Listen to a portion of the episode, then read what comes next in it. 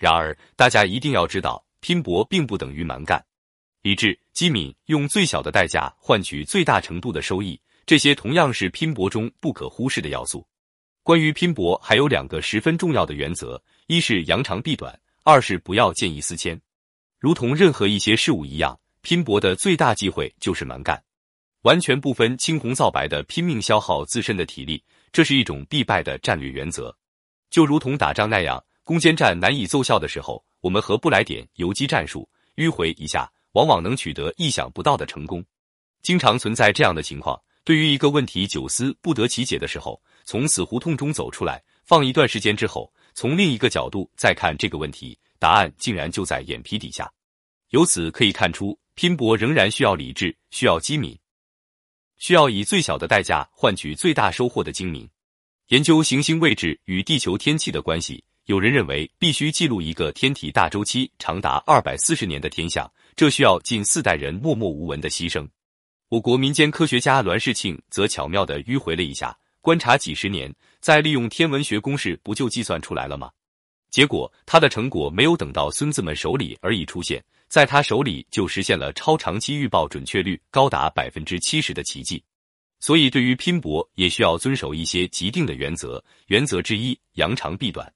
常言道：“尺有所短，寸有所长。”如果非要以己之短与别人近身肉搏，那么最终的失败就是必然的了。让陈景润去跑百米，或让刘易斯去搞科研，其荒唐愚蠢是不言自明的。张某的长处科研能力强，其自身的短处则在基础知识薄弱。他要考研究生，正违背了扬长避短的原则，他的出路也只能有一条：利用己之所长，多搞一些科研，社会承认了就免试当了博士。原则之二，不要见异思迁。有个同学文笔很好，能写得出几首好诗，曾在有名的文学刊物上发表过，是小有名气的校园诗人。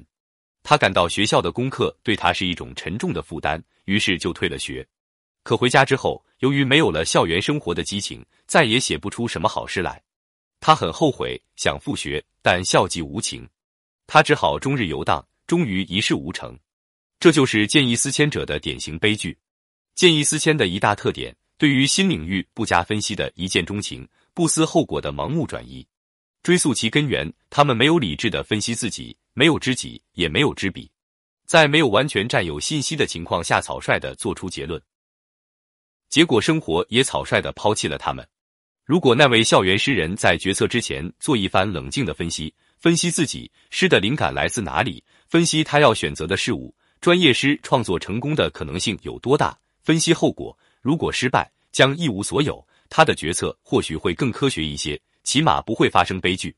当然，并不是每一种转移都是失策，就正如战争有时也需要战略转移一样，我们有时候也必须调整自己的科研方向。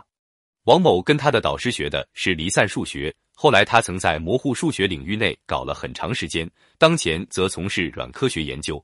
在十年当中，三亿阵地，这是不是见异思迁呢？不是。